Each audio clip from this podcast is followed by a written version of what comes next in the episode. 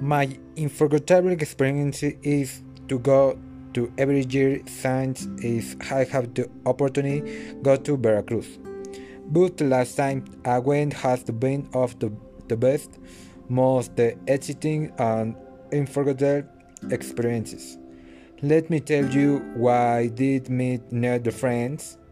These new friends have taught me me money things since I met these new friends. Since this it was is port of Veracruz, it was a great coincidence to have the met team tour. My second visit that that I had also not visited was the, the Soumaya Museum in Mexico City.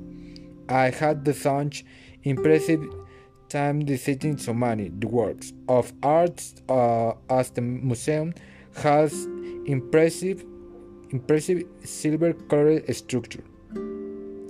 My third visit was to Playa del Carmen, and so far I have been able to, to enjoy some hunts and drinks that every every delicious. I really enjoyed her trip as we also went to learn scuba diving and other things other things to visit. I had the great opportunity to sell out the amazing the works of art and this and this, this year my family and have have saved to so much money and had many experiences this, this year.